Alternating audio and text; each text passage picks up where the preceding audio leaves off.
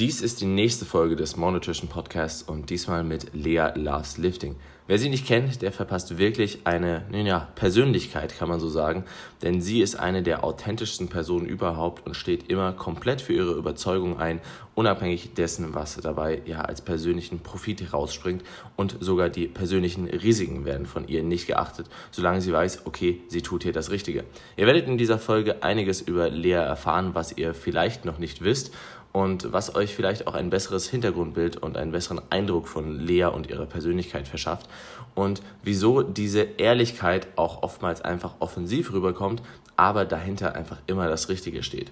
In der letzten Zeit haben wir auch gemerkt, dass es ums Thema Frauen und Kraftsport extrem viele Mythen gibt, extrem viele Dinge, die geklärt werden müssen zur Pille, zu typischen Frauenfehlern in der Diät oder im Muskelaufbau und so weiter. Und es ist nicht nur so, dass wir auf dem Monotrition Instagram-Account da jetzt unglaublich viele Infografiken zu machen und auch immer explizite Fragestunden dort und auf meinem eigenen Account, also Wolf Performance Coaching auf Instagram, sondern es wird auch noch eine explizite PDF kommen, die komplett das Thema Training, Ernährung etc. behandelt, auch darüber, was man bei Heißhungerattacken tun kann und so weiter. Das Ganze werdet ihr in meiner Story finden, also Wolf Performance Coaching auf Instagram.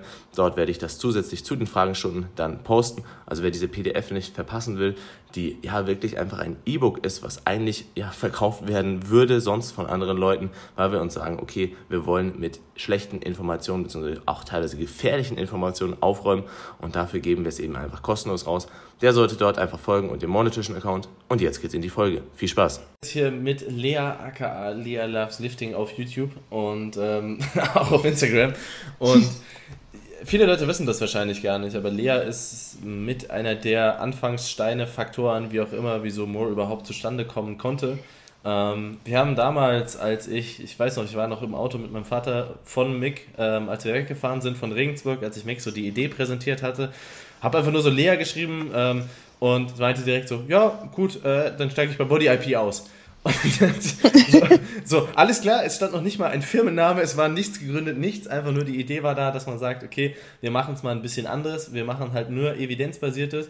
Ähm, was hat dich dazu bewegt, vor allen Dingen auch mit dem Hintergrund, dass, dass ja schon mal jemand anderes zu dir gesagt hatte und wo es nicht so ganz eingehalten wurde? Ja, genau, also erstmal hi. Ähm, ja, das Ganze war natürlich eine relativ spontane Geschichte. Man muss natürlich auch sagen, wir kannten uns jetzt auch schon vorher ein wenig. Also es war nicht so, dass mir einfach irgendein Fremder geschrieben hat, ähm, hi, ich will eine Science-Based Supplement-Firma machen und ich so, ah ja, okay. Ich habe da was in meinem Keller gegründet. Ich habe so ein paar ja. Dosen gekauft. Genau, dann gehe ich sofort von meinem Festgehalt und so von meinem sicheren Einkommen weg und das machen wir mal. ich hatte dich ja quasi ähm, über YouTube kennengelernt, weil du ähm, Road to Glory damals kritisiert hattest.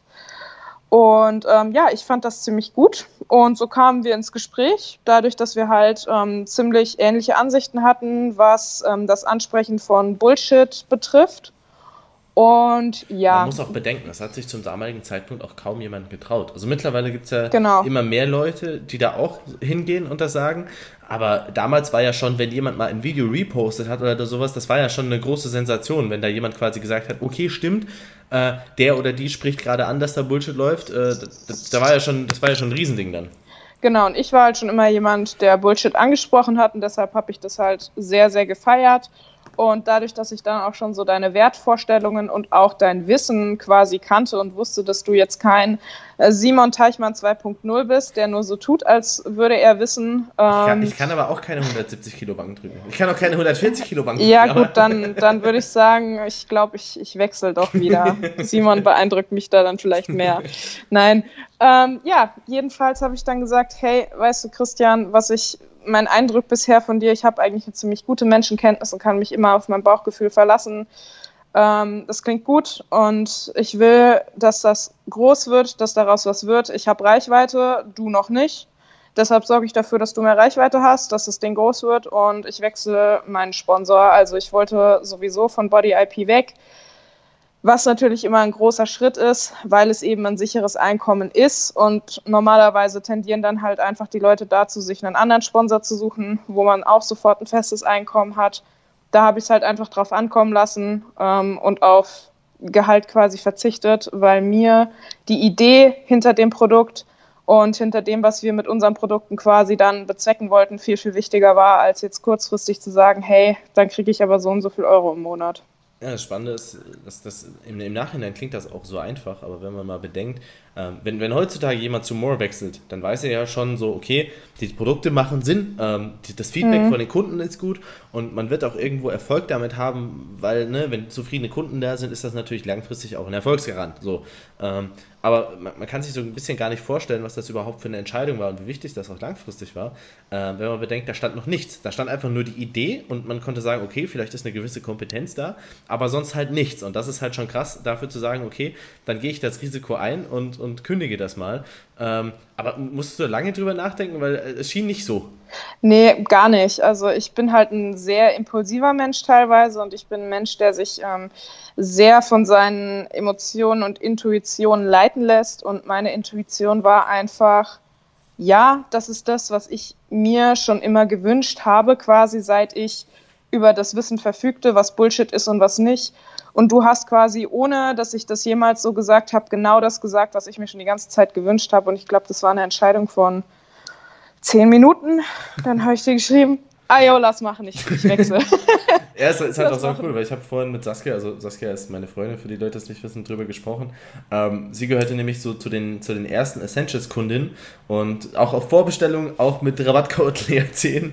Und ähm, ja, das war, ich, ich wollte halt so ein bisschen wissen, okay, ähm, wie kam es eigentlich dazu, so dass du Lea folgst und wie, wie, wie kamst du dazu, dass du halt auch dann zu den ersten Kunden gehört hast? Weil wenn man sich Saskia anguckt, ich glaube, so, so, so vom, vom Aussehen her würde man so denken, so, ey, die ist jetzt Kundin bei einer rosa Marke und so, ne? Also ist halt klein, blond mhm. und so.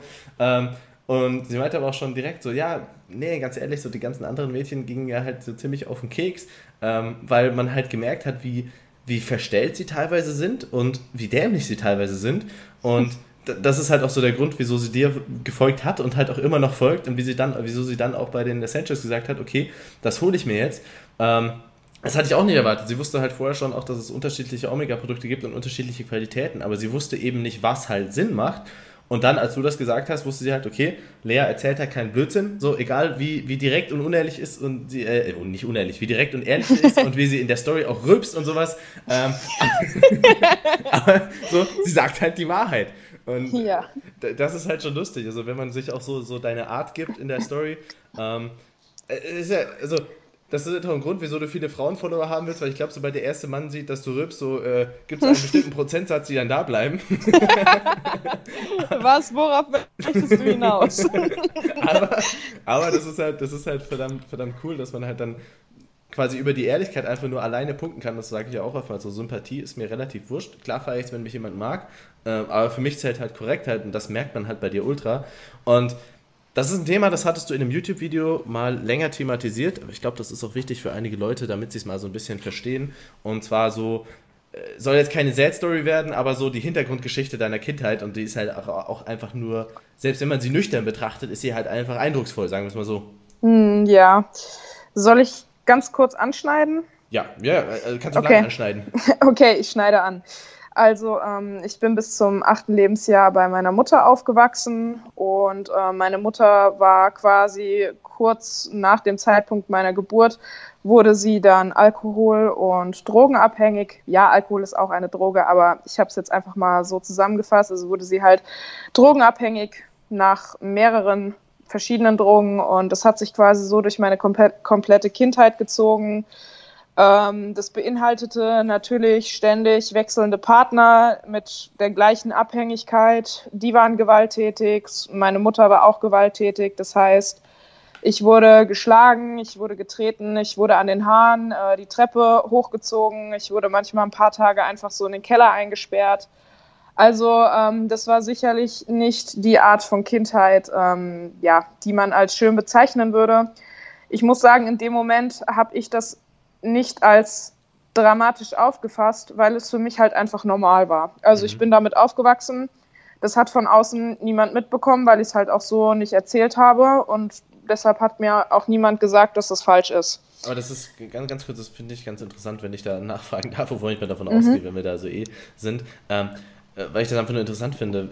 Aber wusstest du damals kognitiv als Kind quasi, dass es bei anderen anders ist? Also, also hast du dir je darüber Gedanken gemacht, ob das jetzt bei den anderen auch zu Hause passiert? Weißt du, ähm, nee, gar nicht. Bis zu dem Zeitpunkt, also ich hatte ja gar keine Freunde, denn meine Mutter war ja für das, was sie quasi war und wie sie war, im Dorf bekannt. Und im Dorf ist es so, die Leute reden und ähm, meine Lehrerin und meine Erzieherin in der betreuten Grundschule haben mich dann auch gemobbt und halt auch weggesperrt, damit ich nicht mit den anderen Kindern spielen konnte, weil ich halt, ich habe nie Erziehung gelernt. Das heißt, ich habe nie gelernt, gewisse Grenzen einzuhalten. Ich habe nie gelernt, was gesellschaftlich konformes Verhalten ist.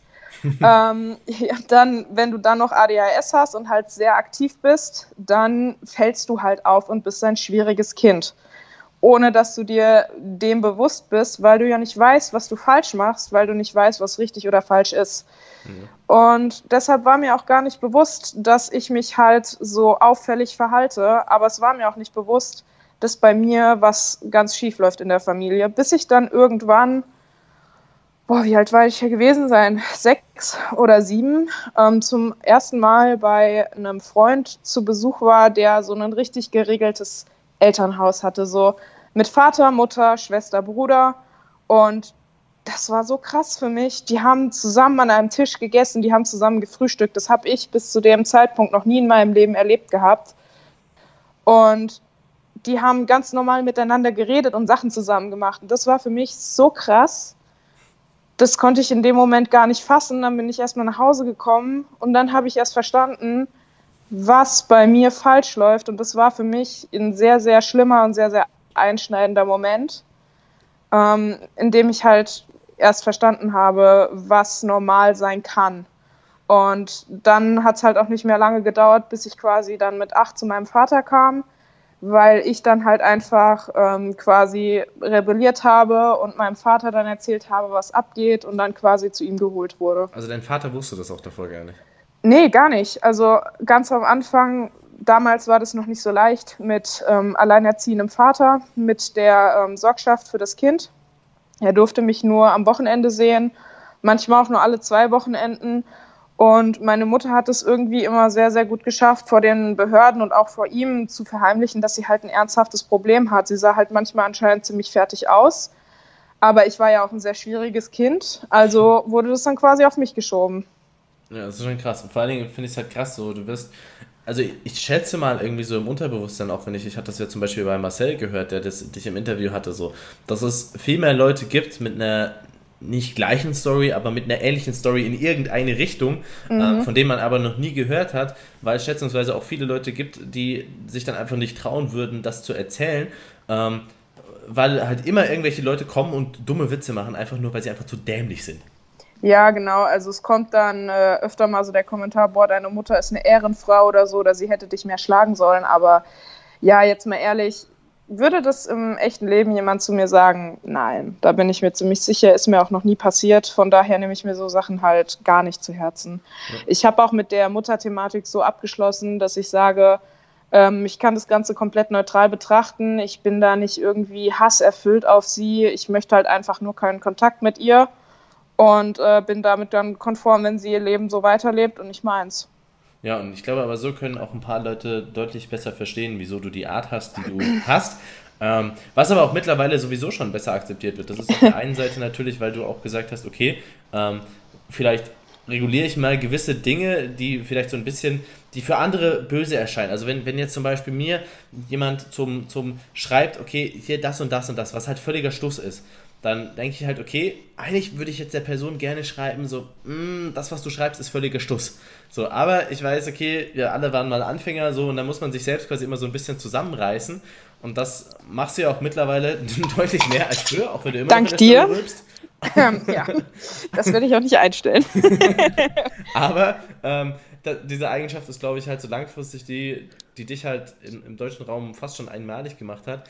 Ähm, denn zur Ehrlichkeit gehört halt nicht nur die schönen Dinge ehrlich zu sagen und die anderen totzuschweigen, weil man sich halt irgendwie Feinde machen könnte, ähm, sondern halt einfach auszusprechen, was Sache ist. Und ähm, wenn ich mir so denke, wie, wie viele Leute Angst haben davor, mal irgendwie, ey, wie viele Leute Fettburner und sowas nicht ansprechen oder BCAAs, weil ja irgendwie der Kumpel mal auf Social Media BCAAs beworben hat und irgendwie könnte der einen ja dann nicht mehr so stark mögen. Ne? Ich glaube, über sowas ja. hast du ja auch nie Gedanken gemacht, oder? Nee, noch nie. Also ich habe mir generell früher habe ich mir generell gar nicht Gedanken darum gemacht, wie irgendwas ankommen könnte das habe ich mittlerweile geändert, nicht weil ich Angst habe, dass ich irgendwie jemandem nicht gefalle, sondern weil ich gemerkt habe, dass man einfach, wenn man Dinge zu grob formuliert, dass dann die Leute, die man eigentlich erreichen will und denen man helfen möchte, abschalten, weil du sie vor den Kopf stößt. Ja. Deshalb habe ich diese Sache zum Beispiel geändert, dass ich mit Leuten, denen ich helfen möchte und die ich erreichen möchte, äh, netter umgehe. Aber ähm, wenn irgendwas scheiße ist und wenn das jemand bewirbt, dem, mit dem ich mich gut verstehe, dann sage ich halt trotzdem, dass das scheiße ist. Also ich, ich, kann, ich kann diesen Gedankengang einfach nicht verstehen, warum man jedem gefallen muss und warum man mit jedem gut sein muss. Also mir ist halt ehrlich gesagt ziemlich egal, was fremde Menschen von mir halten und auch was Menschen, die Scheiße bewerben, von mir halten. Wenn sie Scheiße bewerben, dann sollte man das halt ansprechen. Dann haben sie vielleicht auch die Chance, das zu ändern. Ja, ich meine, von manchen Leuten will man sich ja auch aktiv distanzieren. Also wenn ich mir jetzt ein, eine RTG gebe, mir ist halt vollkommen wurscht, ob die mich mögen oder nicht. Ganz im Gegenteil, ich will noch nicht mal im Ansatz mit irgendwelchen solchen Personen assoziiert werden. Und ja. äh, dann sehe ich das eher noch als vorteilhaft, wenn man sich auch öffentlich distanziert von denen, als wenn man jetzt sagt, so, ach ja, vielleicht mag der mich ja dann nicht mehr und vielleicht äh, spiegelt sich ja das irgendwie auf, auf Social Media negativ wieder. Ja, total. Und ich weiß auch wirklich nicht, was man davon hat, wenn einen solche Leute wie Road to Glory mögen. Das ist für mich halt so der Abschaum der Szene. Ähm, das ist mir halt wirklich gar nichts wert. Also, nee, ist, ja, ist eine klare Wortwahl. Ich glaube, jeder, jeder, der sich ein bisschen mit der Thematik beschäftigt, ähm, wird, wird dem auch nicht widersprechen. Und es ist auch schwer. Teilweise, teilweise muss man ja auch harte Worte finden für manche Dinge, ähm, wie halt zum Beispiel echt, wie wir es jetzt wieder hatten, wie eine Stoffwechselkur. So, wenn ich, wenn ich Leuten was verkaufe, wenn ich ihnen sage, okay, mach diese 500 Kalorien oder 800 Kalorien Diät, die halt unter den Mindestkalorien ist, die Frauen brauchen und man hat halt hauptsächlich Weit Frauen Follower. So, und dann sage ich, ja, weil dein Stoffwechsel gestört ist, musst du das machen. Und, ähm, ja, also du kannst es vielleicht, nee, die Mail ist so, so, ja, du musst diese Produkte konsumieren, also bitte kaufe sie jetzt und ähm, mhm. es gibt noch andere Produkte, die du nicht unbedingt brauchst, aber wenn du sie nicht hast, dann gibt es Giftstoffe in deinem Körper, die sonst umherschwirren und die nicht gebunden werden. Ja. Und deswegen musst du auch diese Zuckerkügelchen kaufen. So. Ja. Ah. Da wären wir halt nochmal bei Abschaum der Szene jetzt auf, einem, auf einer ganz anderen Ebene. Also die haben so mit eine komplett andere äh, Follower-Base, sag ich mal. Aber ist halt ähm, nochmal eine Stufe abartiger in meinen Augen. Ich habe auch gerade hier die E-Mails vor mir, äh, wo dann drin steht, also du, jeder kann die Kur machen, egal ob du irgendwelche chronischen Krankheiten hast, egal ob du irgendwie äh, noch eine Jugendliche bist oder so. Und das ist halt. ja, aber, ey, wenn aber ich, nur mit Einverständniserklärung der Eltern, wo man sich ja, so denkt, genau. Alter, du solltest ja, es denen verbieten. Ja, auch wenn du Krebs hast und so, kannst du das trotzdem machen. So, ess halt einfach nur 500 Kalorien und gib 200 Euro für Scheißprodukte aus. Also, wenn ich das lese und ich, es geht wirklich, es geht nicht in meinen Kopf. Das ist wirklich sowas, da habe ich richtigen Ekel in mir und richtigen, richtige Abneigung. Ich bin eigentlich ein Mensch. Ich kann eigentlich so Persönlichkeit, also persönliche Menschen von dem, was sie bewerben und von dem, was sie im Social Media machen, versuche ich immer ein bisschen zu trennen, weil ich immer so denke, ja gut, ich komme im Social Media vielleicht auch wie ein blödes Arschloch rüber, aber wenn man mich privat kennt, merkt man eigentlich, ich bin nicht so ein blödes Arschloch, ich bin einfach nur ein ungeschicktes Arschloch, das ich manchmal nicht gut ausdrücken kann. Wobei die Leute, die Leute, die Inhaltliches differenzieren können, also ich kann, ich kann verstehen, wieso man dich nicht auf Anhieb sympathisch finden kann. Sag dir ganz ehrlich, als du mir damals geschrieben hast, dachte ich, oh, das ist doch auch die verrückte Veganerin. das so, ne? ist so lange aber, her. aber das hat sich halt auch ziemlich schnell gewandelt, noch nicht mal innerhalb von einer Woche, weil man halt einfach auch merkt, okay, die Person bringt halt Aussagen, die halt einfach Hand und Fuß haben. Mhm. So, da fehlt halt vielen Leuten oftmals das Vorwissen und das sind dann genau die Leute, die halt auf eine reinfallen, die halt so macht, so, hey, ich bin so sympathisch und ich gebe euch Tiernamen. ja, so. genau, das habe ich ja auch in meinem Post angesprochen. Wenn jemand immer nur mit allen Dutschi, Dutschi, Dutschi, Du macht, dann hm, wäre ich schon vorsichtig, weil man muss nicht mit erwachsenen Menschen sprechen wie mit irgendwelchen Tierbabys. So spreche ich mit Tierbabys, weil sie einfach süß sind.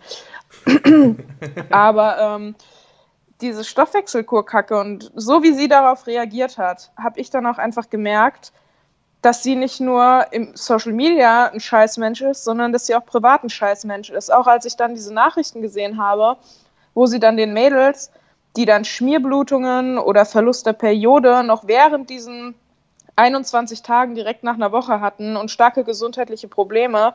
Und dann schreibt sie doch ernsthaft, I liebe es, das ist die Entgiftung. Und dann hier, ich, ich komme nicht mehr klar. Also ich finde dafür gar keine Worte. Und das, ja, gut ist ja auch, dass, äh, dass sie schreibt, so, ja, bei mir haben sich noch nie Leute gemeldet und dann schicken einem aber Leute Screenshots, die schon bei der ersten Kur irgendwie von vor drei Jahren dabei waren mhm. und die sich gemeldet hat, die dann in der Facebook-Gruppe Post gemacht haben, die dann rausgeworfen wurden. So, ja, aber man hat nie davon gewusst. Ja, genau. Also man merkt halt einfach, sie greift nach jedem Strohhalm, den es gibt, und sie windet sich immer weiter und weiter und spinnt neue Lügen. Und jedes Mal, wenn sie lügt, dann haben wir wieder einen Beleg, dass sie wieder lügt. Und dann erfindet sie wieder eine neue Lüge und windet sich weiter. Und jetzt ist es ja nur noch so, jetzt liegt sie in Embryonalstellung in der Ecke und schreibt ständig in ihrer Story irgendwelche äh, Anglizismen, Motivational Quotes und wie neidisch denn alle sind. Ja, also ich bin nicht neidisch, das Leben von so vielen Menschen zerstört zu haben. Nee, danke. Vor allen Dingen, ey, ähm, wenn ich mir mal überlege, wie das Ganze angefangen hat, ich weiß gar nicht, du war oder ich glaube eine Denise oder so, auf jeden Fall wurde irgendjemand mit einem Anwalt am, schon am Anfang direkt gedroht. Was, was hast du damals, als du das schon mal angesprochen hast? ich habe hab vor vier Jahren, vor vier Jahren habe ich das schon angesprochen im Social Media und damals hat sie mir sofort, obwohl ich einfach nur gesagt habe, dass ich nichts von der Stoffwechselkur halte, hat sie mir sofort mit dem Anwalt gedroht und hat mich sofort blockiert. Und da dachte ich schon so, okay. Genau, und dann hatte ich das, ich glaube, vor, vor, vor, knapp einem Jahr oder sowas, hatte ich dazu eine Story gemacht. Und dann kam auch direkt der Freund, dieser Markus irgendwas, so, mhm. äh, der schon auf seinem Profil stehen hat, so Professional Network Marketer und Entrepreneur. Alle, alle, alle Terminologien, die dafür sprechen, dass du mit 13 einfach stehen geblieben bist. Ja. Ähm, so äh, kam dann direkt so, ja, jetzt hier können wir, können wir mal das, das gerichtlich regeln. Und dann habe ich auch in der Story gesagt, so, ja gut, wenn du mit deinem Freund drohen willst und gerichtlich regeln, dann machen wir das doch. Ähm, hat ihr aber lustigerweise vorher geschrieben schon, ähm, wieso sie das eigentlich macht und äh, wieso sie das alles bewirbt, noch bevor ich die erste Story gemacht habe. Und ähm, da kam ja auch die Antwort so, ja, hm, ich weiß gar nicht, nee, ich weiß nicht, wer du bist und mich interessiert es ja auch nicht, daher interessiert mich auch deine Meinung nicht. Und ehrlich gesagt will ich auch gar nicht rausfinden, wer du bist. Und, so, also, ja, das will sie sicher nicht. sie hat ja, sie hat ja in, in einer Seite Instagram-Nachrichten hat sie ja viermal betont, dass sie nicht weiß, wer ich bin, falls ich noch nicht mitbekommen hat. Ich wusste auch, äh, also sie wusste nicht, wer ich bin, nur dass das, nur, dass das alle, alle mitbekommen ja, haben. Das hat, ja, das hat sie sehr oft erwähnt. also um zu verdeutlichen, wie unwichtig bist, hat sie es extra zehnmal erwähnt. Also ich, ich wusste danach, dass sie nicht weiß, wer ich bin. da ja. war ich mir ganz sicher. Ähm, aber so, und dann ist ja auch damals ist ja auch nichts passiert, aber mittlerweile sieht man halt auch, dass immer mehr Leute dazu stoßen. Und als wir es das zweite Mal jetzt angesprochen haben, beziehungsweise für dich schon das x-te Mal, ich war ja noch nicht so lange mhm. auf Social Media aktiv, ähm, da hat es dann auch endlich mal Wellen geschlagen. Ähm, ja, kannst du kannst ja mal sagen, was da so passiert ist. Oh ja, dann ging es richtig los. Also dann ging es richtig los. Wir haben das Thema, ähm, das Ganze wurde so richtig losgestoßen. Du hast äh, Screenshots bekommen von dieser Dame, die quasi ähm, den Verlust der Periode hatte und dann Vanessas Antwort darauf. Ne? Genau, und das wo sie haben gesagt wir dann, hat, ja, das ist ja nur Entgiftung und Reinigung mhm, und sowas. Genau. Und das haben wir dann sowohl als Post als auch in unseren Stories gepostet. Und dann ging für sie, glaube ich, der Shitstorm, der verdiente Shitstorm des Jahrhunderts los. Wir haben hunderte, wirklich hunderte ungelogen Nachrichten bekommen von Betroffenen, denen es genauso ging. Die auch die Leute, gerade gesammelt werden, ne? Also die auch übrigens gerade gesammelt werden und das Ganze kommt auch äh, auf eine Online-Reportage. Und ähm, ja, also wir haben diese Screenshots gesammelt und es ging immer weiter und immer weiter. Und sie hat dann einfach so darauf reagiert, dass sie alle blockiert hat äh, sie hat auch Leute blockiert, die uns einfach nur folgen, also die nicht mal was bei ihr oder bei uns kommentiert haben, einfach nur Leute, die uns folgen. Also sie war anscheinend sehr, sehr lange mit Blockieren beschäftigt. Also mehrere Tage hat sie nur Leute blockiert und Kommentare gelöscht. Und das Einzige, was sie sich geäußert hat äh, dazu, war, boah, dass wir neidisch sind und dass wir ja lügen, obwohl wir Beweise haben, aber naja, dass wir ja lügen, weil wir neidisch sind und äh, dass sie noch nie jemand angeschrieben hat, dass er damit Probleme hat. So Sachen halt, ne? Ja, und das Schlimme ist, sie hat ja auch andere Leute im Social Media Bereich angeschrieben, hat sie so gesagt, hey, wisst ihr, was das soll, wieso die sowas machen? Und da hat sie ja doch teilweise die Antwort bekommen, so, ja gut, wenn du sowas bewirbst, dann musst du halt auch damit rechnen. Ähm, und das, das wissen die auch schon seit Jahren. Das Schlimme ist, jetzt ist schon wieder das Gleiche passiert, die sind gerade auf irgendeiner Konferenz, ich glaube in Spanien oder sowas, die sie Mallorca oder so, ja. Ja, Mallorca so, und dann, dann hüpfen sie da rum und äh, äh, ja, bereiten sich gegenseitig in ihrem tollen Team vor, wie sie möglichst viele Leute in der Stoffwechselkur abzocken. Ähm, mhm. Ja, ich bin mal gespannt, ob sich da langfristig was tut. Da kannst du mal was sagen, wie, wie das überhaupt zur Reportage kam oder was da jetzt passieren soll, weil das ist vielleicht ganz interessant. Vielleicht, mhm, ja, vielleicht bringt das, das, ja mal was. Ja, das wäre sehr, sehr schön. Also ich wurde just heute ähm, von einer Reporterin vom WDR angeschrieben auf Instagram, die gerne ähm, auf dem Online-Format Reportage, das ist so ein YouTube-Kanal, der hat über 100.000 Follower, mit mir quasi ähm, eine Reportage über die Stoffwechselkur drehen möchten. Ähm, außerdem wird da noch eine Sportmedizinerin drin sein und ja, ich finde das Ganze ziemlich gut. Also ich habe da auch sofort zugesagt. Ich habe heute quasi ja ein Dreiviertel des Tages gefühlt damit verbracht, ähm, alles zusammenzusuchen, mit der Reporterin zu telefonieren und ihr erzählen, was da abgeht, was wir machen, warum wir uns quasi so öffentlich darüber aussprechen. Und ähm, ja, nächste Woche wird das Ganze dann quasi gedreht. Und ich hoffe einfach, dass äh, dieser Beitrag dazu dient, dass er viele, viele Leute erreicht, ähm, viele Leute davon abhält, die Scheiße zu machen und vor allem, dass er dafür sorgt, dass sie damit kein Geld mehr verdienen kann. Also ich bin absolut niemand, der jemandem seinen Erfolg oder sein Geld missgönnt. Mir ist es komplett egal, wenn sie viel Geld hat, aber mir ist es nicht egal, wenn sie ihr Geld damit verdient, anderen Menschen auf diese Art und Weise zu schaden. Das ist mir nicht egal. Ja, stimmt ist, man muss halt einfach einsehen, dass es Leute gibt, die erst reagieren werden oder erst damit aufhören werden, wenn sie damit keinen Erfolg mehr haben. Ähm, ansonsten wird, werden halt Fettburner und Testo-Booster, Stoffwechselkur und BCAAs und sowas immer existieren. Man sieht ja auch, die Firmen haben immer noch nicht aufgehört, BCAAs zu verkaufen, weil die halt immer noch umsetzen wie Heu.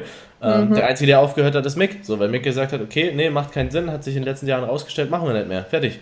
So, ja. das ist halt, ne, und dann, dann merkt man schon, merkt man schon, was das heißt oder was da priorisiert wird. Ähm, aber die Stoffwechselkur ist ja auch so ein Thema, was natürlich auch auf deine Hintergrundgeschichte so ein bisschen anspielt. Ähm, nicht, weil du die Stoffwechselkur gemacht hast, aber weil du das Ganze von Untergewicht und äh, ja, Magersucht eigentlich auch kennst und auch weißt, wie gefährlich das ist, wenn man da so reinrutschen kann. Ja, total. Also ähm, das Problem ist, solche Programme, deswegen kritisiere ich ja auch ganz gerne mal Programme, die sehr wenig Kalorien vorsehen. Also auch so Size Zero Sachen habe ich ja in der Vergangenheit auch schon sehr oft kritisiert. Aber das ist einfach nochmal eine Nummer härter. Ähm, das geht einfach super schnell. Ich habe mit 15 angefangen abzunehmen. Ich wog damals 85 Kilo. Äh, also Masse leer war quasi vorhanden. und ähm, naja, dann musste ich mit 16 auf Klassenfahrt, Abschlussfahrt und da fing ich gerade so an mit Tracken und ich hatte einfach so unglaublich Angst, dass ich quasi diese eine Woche auf Klassenfahrt, ähm, wo ich schon sehr gut abgenommen hatte, äh, vor meinem Abschlussabend wieder fett werde, was natürlich total irrational war, dass ich einfach nur ähm, 600 Kalorien gegessen habe für zwei Wochen. Und das ist solide. Das war solide. Dann habe ich in diesen zwei Wochen ähm, sieben oder acht Kilo Gewicht verloren, also sehr, sehr viel, weil wir uns da auf Klassenfahrt sehr viel bewegt haben sehr viel Wasser und so. Ähm, ja, dann war ich natürlich super, super schlank und habe wirklich krass schnell Gewicht verloren in dieser Zeit. Aber ich habe es dann einfach nicht mehr geschafft, mehr zu essen, weil so eine Gewohnheit, dieses wenig Essen, dieser Hunger, du gewöhnst dich super schnell dran und da reichen halt auch schon zwei Wochen. Also ich bin zwar nicht bei diesen extrem niedrigen Kalorien geblieben, aber ich habe mich halt sehr, sehr viel bewegt und habe dann so immer nur so 1800, 2000 Kalorien gegessen und habe dann halt von 85 Kilo innerhalb von ziemlich kurzer Zeit auf 48 Kilo abgenommen und das bei knapp, ein, Achso, knapp ja. 1,80 Meter. Das ist schon Hälfte. Ja, das war so KZ-leer dann, was wir danach hatten. Ähm, das war dann auch, da war ich sehr oft dann im Krankenhaus, weil mein Kreislauf immer wieder zusammengebrochen ist und weil ich quasi so kurz vor Tod war, einfach rein körperlich. Und das, deshalb. Das Schlimme ist ja, du hast es ja selbst gemacht. Und wenn man sich die Berichte ja. gibt von den Leuten, die die Stoffwechselkur gemacht haben, eben genau das Gleiche, dass, dass sie komplett fertig sind, dass sie ins Krankenhaus müssen, weil sie zu fertig sind. Das kommt ja alles obendrauf, auf, auf, das, auf den Periodenverlust, auf den Knochenmasseverlust, auf Leuten, die halt dann, ist klar, wenn das Östrogen komplett fehlt und die halt dafür eine Veranlagung haben, dass sich halt Zysten auf den Ovarien bilden und sowas, die rausoperiert werden müssen. Ne? Und wenn du das, wenn das jemand quasi selbst reinrutscht, ist das ja die eine Sache. So, ne? Weil ich habe mhm. auch Fehler gemacht, die ich mir selbst angeeignet angeeignet habe mhm. quasi. Mhm. Ähm, aber wenn das auch noch von jemandem empfohlen wird, aktiv und dann aktiv auch noch davon profitiert wird monetär, nicht nur indem du dem Diät, Diät verkaufst, sondern indem du den auch noch Schwachsinn verkaufst und damit dann jeden Urlaub finanzierst, das ist halt schon heftig. Ja, genau, das, das macht mich halt auch so unglaublich wütend. Also ich bin ja nicht nur ähm, ich bin ja nicht nur jemand, der das von außen anguckt und das scheiße findet, sondern ich, sondern ich bin jemand, der genau weiß, was da psychisch und physisch mit einem abgeht und vor allem auch, wie lange dich die Folgen da noch begleiten. Ich meine, ich habe mit diesen Ängsten vor bestimmten Lebensmitteln und so und mit der Essstörung in der Psyche habe ich wirklich jahrelang gekämpft, bis es wieder quasi normalisiert war, bis ich wieder keine Ängste mehr vor bestimmten Lebensmitteln oder so hatte. Und ähm, körperlich habe ich damit einfach auch extrem lange gekämpft. Ich hatte Haarausfall, mir war richtig, richtig kaltständig. Ich hatte viel zu niedrigen Blutdruck. Mir ging es richtig, richtig schlecht, obwohl ich eigentlich immer schon von Geburt an eine starke Schilddrüsenüberfunktion hatte. War meine Schilddrüse quasi kurz vor einer Unterfunktion. Das war für mich schon ein Warnzeichen, weil die eigentlich bei mir immer so richtig krass am Arbeiten war. Und da war sie so kurz vor, okay, ich sag jetzt ciao. Ähm, mein Hormonhaushalt. definitiv in der Unterfunktion, wenn du von einem Normallevel aus startest. Ja, ich hatte einen TSH-Wert von 9,5. Also mein Arzt hat gesagt, so einen hohen Wert hat er noch nie gesehen. T3 und T4 waren gerade noch so im Normalbereich, aber meine Schilddrüse ist halt richtig ausgerastet, um quasi irgendwie normal zu bleiben. Ähm, ja, und ich hatte halt auch hormonell krasse Störungen. Ich hatte gar keine Libido, einfach gar nichts. Ich war ja. quasi auch, auch so körperlich, hormonell war ich auf dem Stand von einer 12-, 13-Jährigen oder quasi sogar noch ein bisschen davor, also so überhaupt gar nichts, was in die Richtung Libido oder jemanden attraktiv finden oder so hinausläuft. Und das hat auch noch mega, mega lange im Normalgewicht gedauert, bis das quasi normal wurde und bis ich dann in die Pubertät irgendwann mit 20, 21, 22 kam, muss man sich mal überlegen. Ja, das ist das, das Krasse ist ja auch, du bist ja auch jemand, der kein Blatt von den Mund nimmt, was auch die, die Essstörung generell angeht, also in beide Richtungen. Ich bin ja auch jemand, der hat beides mitgemacht, von Untergewicht bis nicht Übergewicht, aber bis einfach, wo man sich äh, persönlich unwohl fühlt. Mhm. Ähm, und äh, von daher, wann, wann hat denn das bei dir angefangen, dann quasi umzuschlagen? Also es war ja wahrscheinlich auch ein schleichender Prozess. Genau, ähm, ich habe dann quasi über, ja, wann habe ich angefangen zuzunehmen? So mit 18 habe ich angefangen zuzunehmen. Und ähm, ich habe dann zwei Jahre, zweieinhalb Jahre quasi peu à peu aus riesiger Angst, fett zu werden, ganz, ganz, ganz, ganz langsam zugenommen. Da war für mich dann immer schon so eine Kalorienmenge, um zuzunehmen, so von 3500 Kalorien nötig. Und irgendwann hatte ich dann auch echt eine super Figur, so mit 64, 65 Kilo und habe mein Gewicht auch so mit 3500 Kalorien gehalten. Aber dieser, dieser Hunger, den ich in meiner Essstörungszeit hatte, der ging nie weg, egal wie viel ich gegessen habe. Und irgendwann, obwohl eigentlich so körperlich und gesundheitlich alles gut war, hat es auf einmal richtig krass durchgeschlagen. Das war dann ähm, 2016, Ende 2000, 2016, 17, 16, boah. Doch, Ende 2016 ging das dann los. Und da habe ich richtig krass angefangen zu bingen. Also die Leute glauben mir das. kurz bingen erklären für die Leute. Genau, also ähm, unkontrollierte Fressanfälle. Ich hatte richtig, richtig unkontrollierte Fressanfälle. Und die Leute glauben das ja nie, dass Frauen so viel essen können. Aber wenn ihr euch, also Christian kann bestätigen, dass ich so viel fressen kann. ja. Äh, und ähm, ist gewoucht. Ja, wenn ihr euch vorstellt, dass ich mit 3500 Kalorien mein Gewicht gehalten habe. Ich habe innerhalb von 10, 11 Wochen habe ich 16 Kilo zugenommen. Und ich habe einfach gefressen wie ein Schwein. Ich, ich habe in mich reingestopft, bis ich fast gekotzt habe. Ich, ich konnte nicht kotzen. Ich habe probiert, mich zu übergeben. ich kann es einfach nicht, ich habe da keinen Würgereiz, deshalb ich habe alles drin behalten ich lag dann auf dem Sofa, ich konnte die ganze Nacht nicht schlafen, weil ich Bauchschmerzen hatte und am nächsten Morgen habe ich weiter gefressen. Drei Ben Jerry's, 500 Gramm Reese's Peanut Butter Cups, 15 Brötchen mit einem Glas Nutella und einer Packung Butter, also auch so richtig räudige Scheiße und ich konnte einfach nicht aufhören und bin quasi wieder genauso fett geworden wie am Anfang, nur halt innerhalb von extrem kurzer Zeit. Jetzt ja. bin ich nicht mehr fett. Ja, viele, Leute, viele Leute wissen halt auch gar nicht, dass äh, sowas gar nicht mal so selten ist. Also auch im Männerbereich, ähm, wenn ich mir gebe, was man so hinter den Kulissen hört, da bin ich einer der wenigen, der da auch mal drüber redet und halt auch ein Lukas Alblatt zum Beispiel, ähm, wo, wo, wo, man, also viele Leute können sich das gar nicht vorstellen, aber die Leute, die wissen, äh, wovon wir reden, die können sich das direkt vorstellen, diesen, dieses animalische Gefühl, so es gibt jetzt gerade nichts Wichtigeres, als noch weiter zu essen. So nichts. Ja, ja, genau das. Und äh, so, also man kann sich das wirklich vorstellen, falls man es nicht kennt. Ähm, mit Herzrasen, so man, man hat so, einen, so einen ultra krassen Fokus auf, auf das Essen jetzt. Ähm, spannenderweise ist das dann auch oftmals mit Verhaltensweisen gebunden, dass man sich denkt, man muss jetzt essen, aber man wartet noch ab, bis die Serie losgeht oder sowas, was, was total pervers ist. Ja, ja, und das Schlimme ist, du bist dann eigentlich schon richtig voll, aber da steht ja noch Essen und dann sagst du, ich kann es nicht stehen lassen, ey ich muss jetzt noch die anderen sieben Brötchen essen und danach noch, muss ich noch das Ben Jerry's essen. Und dann, wenn du fertig bist, dann überlegst du dir schon wieder, okay, was esse ich dann heute Abend? Ja, es ist, ist richtig heftig, aber wann, wann kam dann bei dir so der Zeitpunkt, wo du gesagt hast, okay, hm, ne, müssen wir vielleicht mal angehen? ähm, das war nach meinem ersten Wettkampf, das war im Herbst 2017, also Offensichtlich vor... kein Physikwettkampf? Was? also ich finde schon. Nein, also es war im Herbst, Herbst 2017. Hotdog-Wettessen, alle haben sich gewundert. Hör auf. Sei nicht so. Oh Mann, also es war mein erster Powerlifting-Wettkampf. Ich, ich, darf das, ich kann selbst bingen. Ja, du darfst das. Ähm, das war mein erster Powerlifting-Wettkampf. Ich konnte mich da dann natürlich durch das Powerlifting auch super in mein Binge-Eating äh, reinflüchten und das damit begründen, dass ich ja einfach nur Kraft brauche und deshalb äh, einfach massiv fett werde. ähm, naja, äh, ja, du hast mir dann auch immer mal so gesagt, so ja, bisschen, äh, könntest ein bisschen abnehmen.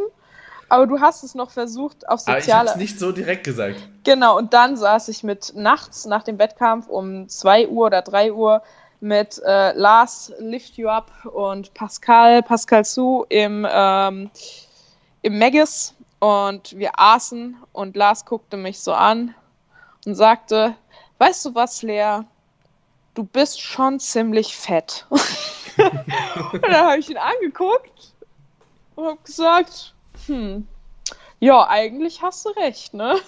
Er gesagt, mach doch eine Diät. Und ich gesagt, ja, okay. Und dann war das eigentlich auch so gegessen für mich und beschlossen und es hat mich überhaupt nicht verletzt. Ich bin immer super dankbar, wenn jemand einfach ehrlich ist. Und die Wahrheit ist halt nicht immer Gucci, Gucci, Gu, Blümchen. Ach, du hast nur schwere Knochen, mein Kind. Ähm, das, ja, und dann ja, dann habe ich halt einfach angefangen ab, abzunehmen. Ich hatte zwar am Anfang immer wieder Struggle mit Binges und bin immer wieder zwischendurch mal wieder fetter geworden.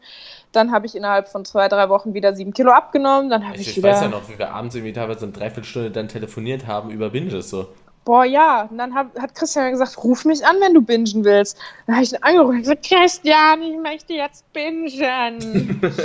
und dann hat er mich halt einfach vom Bingen abgehalten. Dafür bin ich ihm auch mega dankbar. Und das, er hat mir dahingehend auch sehr geholfen, einfach zu verstehen, dass nur weil ich die Lust habe zu bingen, dass ich es halt nicht machen muss. Ich bin ein erwachsener Mensch, ich bin kein Tier, ich bin kein Kleinkind, so ich kann meine Impulse ich meine, du gehst ja als Mann auch nicht einfach auf der Straße hin und wenn du eine Frau siehst, die du geil findest, vergewaltigst sie einfach so. Man kann seine Impulse halt als erwachsener Mensch beherrschen. Ja, es ist ein sehr makabres Beispiel, aber ich, ich, ich liebe das auch einfach, weil es das Ganze so ad absurdum führt, ähm, dass man sich selbst da teilweise so ein bisschen, so ein bisschen hinterfragen muss. Und Erwachsenenleben ist halt leider nicht wie ein Kinderspielland, ähm, wo man halt alles machen kann, ohne die Konsequenzen zu tragen.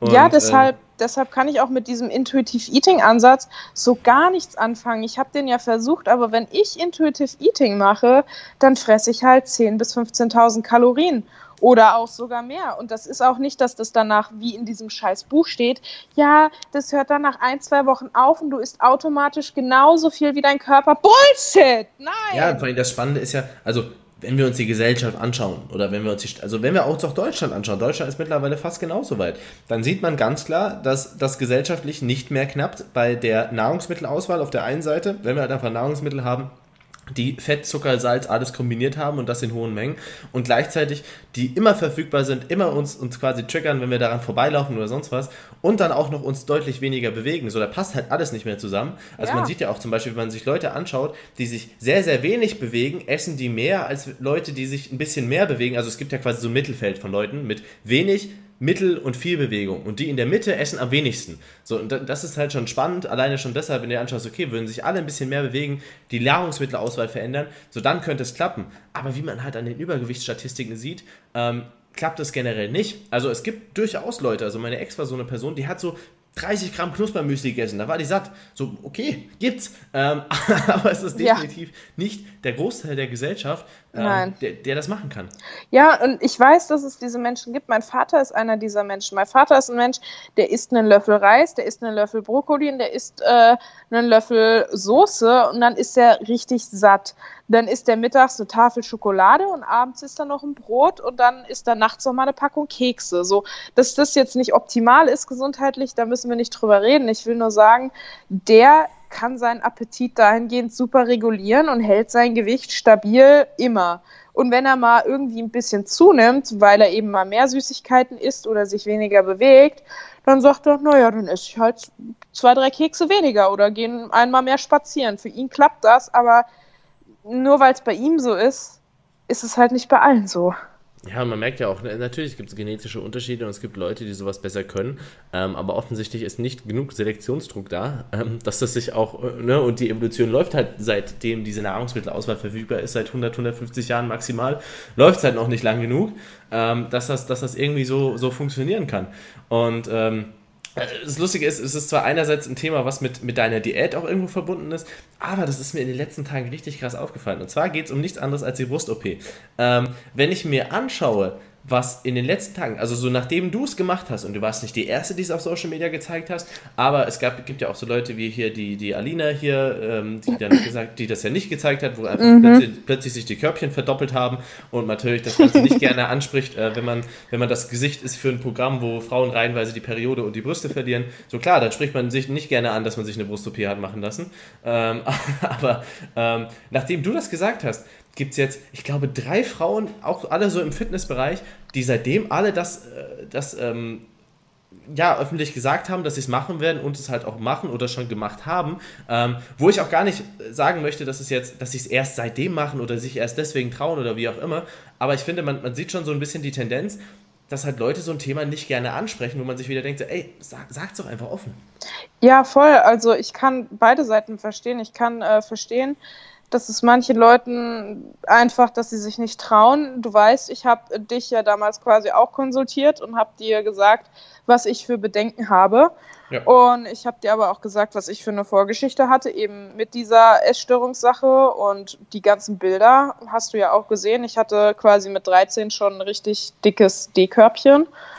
Ähm, und das ist dann halt einfach durch die Essstörung innerhalb von ein paar Wochen komplett äh, verschwunden und kollabiert. Und, ähm, vielleicht für Leute, die, die es nicht wissen, das ist auch so ein weiterer Punkt an so Niedrigkalorien-Diäten. Ähm, Brustfettgewebe bei Frauen ist auch nicht so, dass das permanent da ist, äh, sondern wenn, wenn da eine, eine, längere Diät gemacht wird, dann denkt sich der Körper auch so, okay, Fertilität oder Kinderkriegen ist gerade nicht so das Ding, ähm, vor allem wenn es auf sehr niedrigen Kalorien ist. Und dann ist es halt auch ein durchaus bekanntes Phänomen, was halt immer häufiger ist, je bekloppter das Programm ist und je rosaner es ist, ähm, dass die Brüste halt kollabieren und dieses Fettgewebe baut sich auch mit einer enorm hohen Wahrscheinlichkeit nicht wieder auf. Und das ist halt verdammt problematisch. Ja. Genau, das ist es halt. Und äh, bei mir, ich meine, ich hatte ja dann quasi den Punkt, an dem ich äh, normal zugenommen hatte, auf diese 64. Da sahen meine Brüste noch aus wie mit 48, also quasi nicht vorhanden, nur halt die Haut von früher. Und dann hatte ich auch wieder den Fall, ähm, in dem ich dann wieder quasi mein komplett altes Gewicht hatte mit 85, 86 Kilo.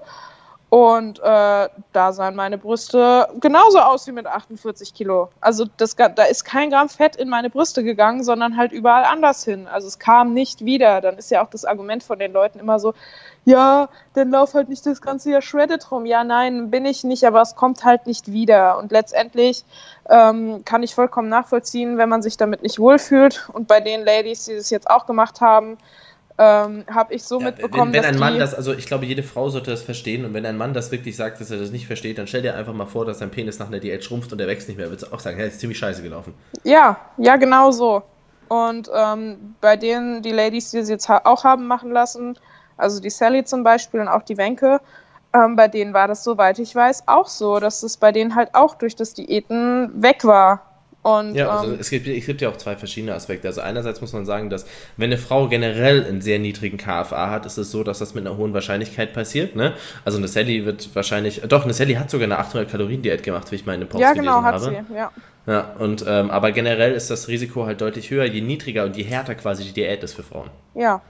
Und jetzt mal ganz ehrlich, ähm, ich finde erstens, niemand sollte sich da einmischen. Meiner Ansicht nach können auch Frauen eine Brust-OP machen, die noch nie große Brüste hatten oder die schon große Brüste haben und trotzdem noch größere Brüste haben möchten. So, das, oder ein das, Mann, der große Brüste haben Oder will. ein Mann, der große Brüste haben will. Also es ist halt dieses Social-Media-Ding, dass sich jeder meint, in mega private Sachen einzumischen, weil man eben bestimmte Sachen mit den Leuten teilt dann kann man ja auch, meinetwegen können sie die Meinung äußern, aber viele akzeptieren dann halt einfach nicht, dass die Meinung von den Leuten mich ein Scheiß interessiert. So ist ja, es mein Körper. Wenn ich mir eine dritte Titte auf die Stirn machen möchte, dann mache ich mir eine dritte Titte auf meine Stirn. Also ganz ehrlich. Ja, das, das, ist das Geniale ist ja, dann kommen Leute und sagen so, ja, du musst ja eine Vorbildfunktion sein. Ja, ist ja auch okay, man hat eine gewisse Verantwortung. Aber ähm, eigentlich ist doch die Verantwortung darin zu sagen, okay, Jungs und Mädels, ihr könnt eigentlich machen, was ihr wollt, solange ihr keinem anderen schadet. Also, ja. wenn du in, in grünen Hosen und, und, und, und, und lila T-Shirt rumrennen willst und dir noch fünf Brüste ran operieren lassen willst, gut, mach's, solange du halt keinem anderen schadest. Und die gleichen Leute melden sich aber nicht bei anderen, die halt Fettburner und solche Diäten verkaufen, wo man sagen muss, jetzt halt, Moment mal, was ist jetzt die Vorbildfunktion? Die Vorbildfunktion sollte doch sein, andere Leute nicht abzuzocken. Ja, genau das ist es nämlich. Und letztendlich, wenn ich mich jetzt ansehe, es hat mich einfach so viel glücklicher dahingehend gemacht, dass ich meinen Körper dann auch schon vorher mochte. Also ich hatte nicht diese grundlegende Unzufriedenheit, oh, ich hasse meinen Körper und nur die Brüste müssen es jetzt raushauen, sondern einfach, ich habe mich angeguckt und habe halt gesehen, ey, so genau das, wenn ich es angucke, macht es mich unglücklich. Und das habe ich geändert und jetzt gucke ich mich an und denke, mm, damn, you're looking good, girl. und dann ist es doch genau das, was ich damit erreichen wollte. Ich habe mich damit so viel glücklicher gemacht und ich würde es jederzeit wieder machen und es sieht einfach mega gut aus und ich fühle mich damit mega gut. Ja, und das noch, noch kurz zum, zum Thema der Essstörung, ähm, weil du hast zwar gesagt, dass du länger damit gestruggelt hast, aber in den letzten Wochen, Monaten, wie auch immer, hat sich ja schon nochmal eine deutliche Verbesserung hingelegt. Ich glaube, du bist so lieb, wie du seit Ewigkeiten nicht warst und das auch ohne, äh, ohne größere nächtliche Anrufe oder ohne, ja. ohne, ohne, generelle nächtliche Anrufe. Und kannst du mal sagen, wie du da so rangegangen bist und wie das Ganze gekommen ist auch irgendwo? Ja, also wenn man sich mein Instagram anguckt, ähm, ich habe jetzt so mit Abstand die beste Form, die ich je hatte. Also ich war zwar früher schon lean, aber mein Muskelanteil ist jetzt einfach deutlich höher als damals. Mein Bauch sieht besser aus als damals, obwohl ich mehr wiege. Ich bin vaskulärer die Form ist richtig, richtig gut für meine Verhältnisse. Ich vergleiche mich ja immer nur mit mir selbst. Ähm, und ich, das, was viel wichtiger noch ist, ich habe gar keine Binges mehr und ich habe auch gar keine Lust mehr zu bingen. Keine Binges mehr zu haben, ist eine Sache. Das kam vorher, weil ich sie einfach unter Kontrolle hatte. Das war ja schon sehr großer Meilenstein für mich, dass ich quasi einfach dieses Gefühl, oh mein Gott, du musst jetzt sofort 20.000 Kalorien in dich reinschaufeln, dass ich das quasi einfach akzeptieren konnte und sagen konnte, ja, okay, es ist da, aber ich muss dem nicht nachgeben. Aber dann kam halt einfach irgendwann, desto öfter du dieses Gefühl quasi ignorierst, kam irgendwann der Punkt, an dem es nicht mehr wiederkam. Ja, und das Spannende ist, ich glaube, man macht sich da auch teilweise sonst ein bisschen falsche Hoffnung. Es ist ja nicht so, dass nur wenn man Binges in Anführungszeichen überkommen hat, dass man dann keine Lust mehr auf Essen hat oder nie wieder Lust hat, eine geile Pizza zu essen oder sonst was. Nee, nee, nee, gar nicht. Ey, es gibt jetzt auch mega oft Tage, an denen ich einfach mal über meine Kalorien drüber schieße. Und auch an denen ich mal 1000 oder 2000 Kalorien drüber schieße und mal einfach krass viel Hunger habe und dann auch einfach mal mehr esse. Aber es ist nicht dieses, ich verliere komplett die Kontrolle über das, was ich tue Und ich stehe einfach vom Kühlschrank und lasse den offen stehen und schaufel da alles in mich rein, was da noch steht. Und ähm, bei mir waren das ja nicht 1000 oder 2000 Kalorien drüber, das waren halt dann immer 10.000 Kalorien drüber, 11.000 Kalorien drüber. Es ist nicht mehr dieses, okay, ich esse 20.000 Kalorien im Bett und liege dann in Embryonalstellung rum. Ja, genau, und dieses Gefühl nach dem Binge, also körperlich natürlich, du fühlst dich richtig scheiße, du kriegst auch so einen Kater und so, deine Haut tut weh, dein Kopf tut weh, dein Bauch, alles, alles tut weh, also es ist richtig schlimm. Aber du fühlst dich ja auch, du weißt, wie es mir psychisch in der Zeit ging. Ja. Es ging ja. mir richtig, richtig schlecht. Ich hatte durch mein Essverhalten Depressionen. Ich bin ja da eh schon vorbelastet und ich merke einfach, je mehr ich gebinged hatte, desto schlimmer wurde mein psychischer Zustand ja, und desto eher ja, desto eher habe ich wieder gebinged und da rauszukommen ist nicht leicht und ich bin da auch der Meinung, wenn man es allein nicht schafft, ist es überhaupt kein Problem, sich professionelle Hilfe zu holen. Christian war so mein Ersatzpsychologe, was das betrifft. Auch, auch wenn so nur sehr amateurhaft. Ja, aber es hat ja offensichtlich geklappt. Und ähm, jetzt, seit ich quasi eine gute Form habe, aber vor allem seit ähm, sich das, mein Leben nicht mehr um Essen dreht und auch nicht mehr darum, nicht zu bingen. Das, mhm. es geht, das tut mir so krass gut, ne? Ich habe so viel Zeit und Energie für andere Sachen. Ich denke manchmal einfach gar nicht ans Essen und irgendwann merke ich dann, oh yo, ich habe Hunger ja, und dann esse ich halt was und dann juckt es mich auch nicht, ob ich irgendwie wie früher jetzt in meinem Essensfenster oder so drin bin oder nicht. So, who cares? Ich esse halt einfach, äh, gucke, dass ich meine Mahlzeit habe, wo ich weiß, ey, dann bin ich eine Weile satt, so, da esse ich mein Gemüse und esse mein Protein. Äh, wenn ich danach noch was Süßes will, dann trinke ich meinen Total Protein Shake, so, dann bin ich auch happy. Und äh, wenn ich dann was Süßes irgendwann abends möchte, dann esse ich das. Und wenn es nur ein halbes Snickers ist oder anderthalb Snickers oder ein Eis oder anderthalb Eis, dann stelle ich halt die Hälfte wieder zurück. Und das konnte ich nie. Das konnte ich nie. klingt aber auch geil für die Leute, die nicht wissen, dass du im EF geht und sich so denken, so, ey, Lea sitzt, also eigentlich sitze ich am Esstisch. ja, ich esse nur am Fenster. ähm, okay, das waren jetzt eigentlich echt viele Themen, fand mhm. ich auch echt geil. Ähm, am Ende bin ich mal echt gespannt, auch so, was, was so in den nächsten Wochen passiert, weil ähm, ich meine, du kannst ja auch so ein bisschen sagen, so quasi als kleines Abschlussthema, ähm, wir sind jetzt knapp ein Jahr fast seit deiner Mordgründung, noch nicht mal. Ähm, also noch nicht mal ein Jahr. Und wie sich das Ganze jetzt so mittlerweile Crazy. entwickelt hat, muss ich schon sagen, ist eigentlich schon ziemlich cool so zu sehen. Mega geil. Also es ist, ich bin ja jetzt echt schon lange in dieser Szene und ich habe mich noch nie mit etwas so gut und so wohl gefühlt wie mit More und ich habe noch nie in ein Unternehmen so viel Vertrauen und Hoffnung gesteckt. Deshalb ist es wirklich einfach das Beste, was mir passieren konnte und ich bin so, so froh, dass ich damals auf mein Bauchgefühl gehört habe, ehrlich. Ja, das ist halt auch echt cool. Also wenn man sieht, die Leute sind ja auch bei uns langfristig echt glücklich. Ich meine, jetzt zum Beispiel gab es einen Wechsel von, von Fabi und Niklas und die haben auch direkt geschrieben, ey, so, das war das erste Mal, dass sie was angekündigt haben. Und Fabi hat mir auch zum Beispiel geschrieben, er hat das gar nicht so realisiert. Also er war ja davor bei, bei Body and Fit und er hat das gar nicht so realisiert, dass Leute ihn vielleicht dafür verurteilt haben, eben weil ein Body and Fit auch viele Schwachsinnsprodukte hat, obwohl er gar nicht dafür geworben hat. Mhm. Äh, aber dass, die, dass, dass eben zur Ehrlichkeit nicht nur gehört, okay, ich bewerbe nur das Gute oder ich versuche mich rauszuhalten, sondern eben auch zu sagen, so, ey, nee, das macht keinen Sinn, weil sonst dauernd Leute das kaufen. Ja, genau. Und, ja, und ich ähm, meine, das ist ja, das ist ja nicht nur für die Follower geil, das ist ja auch für uns geil. Es ist einfach ein geiles Gefühl, dass du nie irgendwie das Feedback bekommst, ey, yo, ich habe das Produkt und es war voll scheiße. Das ist einfach nicht passiert. Warum, warum auch? Ja, bei uns ging das ja sogar so weit. Ich habe ja gesagt, zum Beispiel auch bei, bei TNT, okay, hinter die Marke kann ich mich selbst nicht komplett stellen, weil sie zu damaligen Zeitpunkt noch BCAs im, im Angebot hatte. Deswegen habe ich ja gesagt, okay, Mick, ich will das eigenes gründen, wo ich die Entscheidung treffe, wo ich eben keine BCAs reinnehme. Ja. Ähm, und bei uns ging es so weit, dass Leute gesagt haben, so, hey, ja, Mick verkauft aber auch BCAs, wo ich gesagt habe, ja, ich weiß, ähm, ich treffe die Entscheidung für Moore und ich versuche schon die ganze Zeit Mick zu überreden, dass er die rausnimmt. Glücklicherweise hat er auch nach relativ kurzer Zeit gesagt, okay, wir hauen das raus, ich muss das noch organisatorisch klären, aber ich will das auch nicht mehr. So, und jetzt sieht man wirklich so, ey, hier ist halt nichts, nichts, noch nicht mal in der Firma, die nichts mit mir zu tun hat, ja. ähm, die, die gerade dem Geschäftspartner und auch nur zum Teil gehört. Selbst da haben wir das halt so beeinflusst, dass es da halt nichts mehr gibt, was halt irgendwie in die Richtung geht. Und das ist halt schon, halt schon verdammt cool.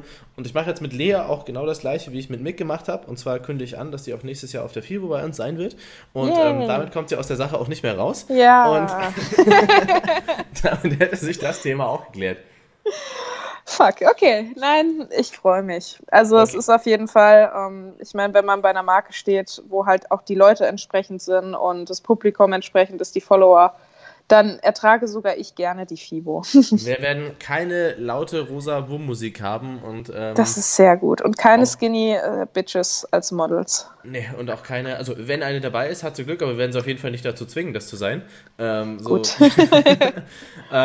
und selbst ich werde meine Periode haben, von daher ist alles gut.